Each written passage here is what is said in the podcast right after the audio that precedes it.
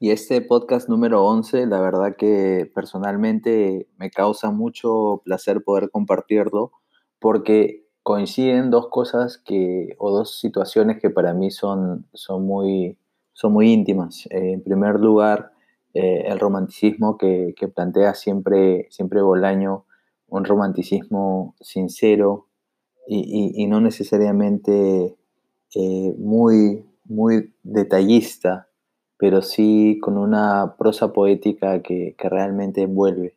Y por otro lado, la ciudad, eh, la ciudad que escribe, que es Viena, y Viena eh, creo que lo describe de una manera muy, muy, eh, muy cercana a la realidad, muy cercana a lo que uno como, como artista puede percibir en, esa ciudad tan, tan artística, tan cultural, tan cosmopolita.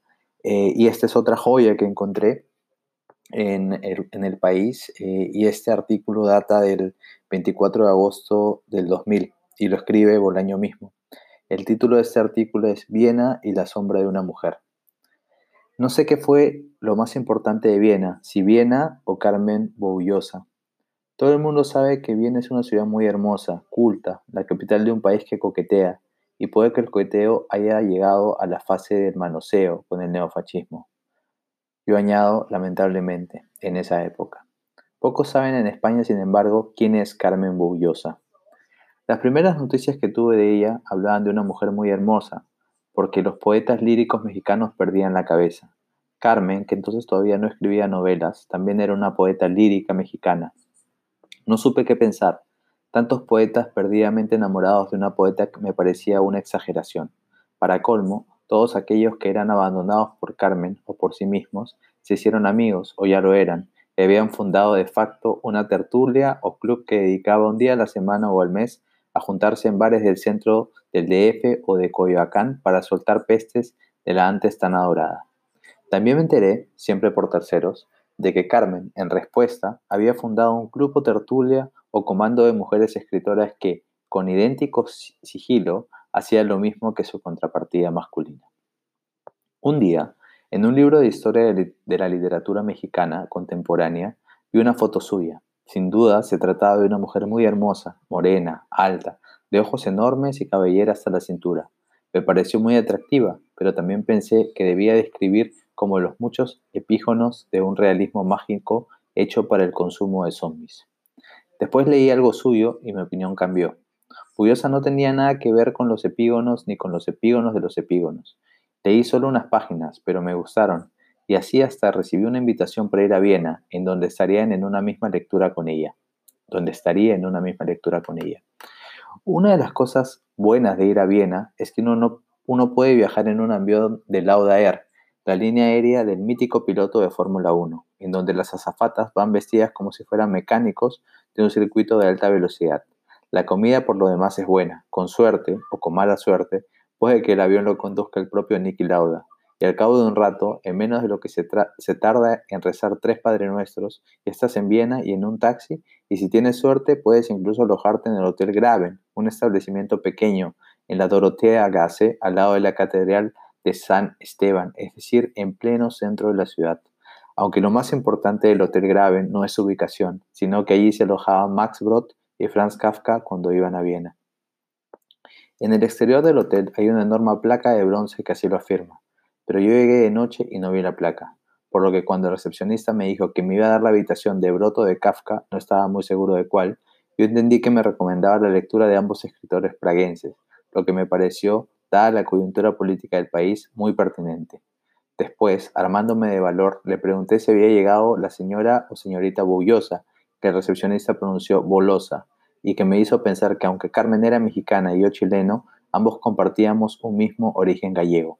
La respuesta me pareció decepcionante. Frau Bolosa no estaba en el hotel, ni tenía reserva, ni nada se sabía de ella. Así que me fui a caminar por los alrededores por la calle Graven. Curioso, mi hotel se llamaba Graven, pero no estaba en la calle Graven. Por la plaza de la catedral, la Stephansdom, el Figura House, la Franciscana Kirche, la Ring y el Stadtpark los lugares que mi amigo Marías, Mario Santiago había recorrido de noche y de forma clandestina, y luego volví al hotel y me acosté y pasé una noche extraña, como si efectivamente hubiera alguien más en el cuarto, Kafka o Brot, o alguno de los miles de clientes que ha tenido el Graven y que han muerto. Por la mañana conocí a Leopold Federmayer, un joven narrador austriaco, y con él seguí dando vueltas por la ciudad, recorriendo los cafés a los que iba Bernhard cuando estaba en Viena. Thomas Bernhard es un gran escritor eh, austriaco, vienes, entre paréntesis. Un café que quedaba muy cerca de mi hotel, no recuerdo si en la Lobkowitzplatz o, en la Augustina Gasse, y luego en el café Jawelka, enfrente de mi hotel, en donde su propietaria, una ancianita salida de un cuento medieval, nos ofreció pollos gratis que luego nos cobró y después seguimos caminando y visitando otros cafés, hasta que llegó la hora de mi lectura y del instante en que iba a conocer o no a Carmen Boyosa, que había desaparecido. Cuando llegamos a la, a la sala tarde, pues Federmayer se perdió en dos ocasiones, ella ya estaba allí. No me costó nada reconocerla, aunque en persona es mucho más guapa que en las fotos. Parecía tímida. Es inteligente y simpática. Después de una fiesta en un restaurante donde se, conversaba incrustada en una pared una bala de cañón lanzada por los turcos, prueba palpable del humor entre ingenuo y malicioso de los vieneses, nos quedamos solos. Entonces me dijo que la Catedral de San Esteban estaba secretamente dedicada al demonio y luego me contó su vida. Hablamos de Juan Pascoe, que fue su primer editor en México, y también el mío, de Verónica Volkow, la bisnieta de Trotsky, de Mario Santiago, que había estado alguna vez en su casa de nuestros respectivos hijos. Tras dejarlo en su hotel, volví caminando al Graven y esa noche me visitó o soñé que me visitaba Kafka o Broad y los vi a ambos, uno en mi habitación y el otro en la habitación contigua, haciendo o deshaciendo maletas y silbando una melodía pegajosa que en la mañana siguiente yo también silbaba. Nuestra siguiente excursión fue el Danubio, al que llegamos en metro. Boyosa estaba más guapa que la noche anterior.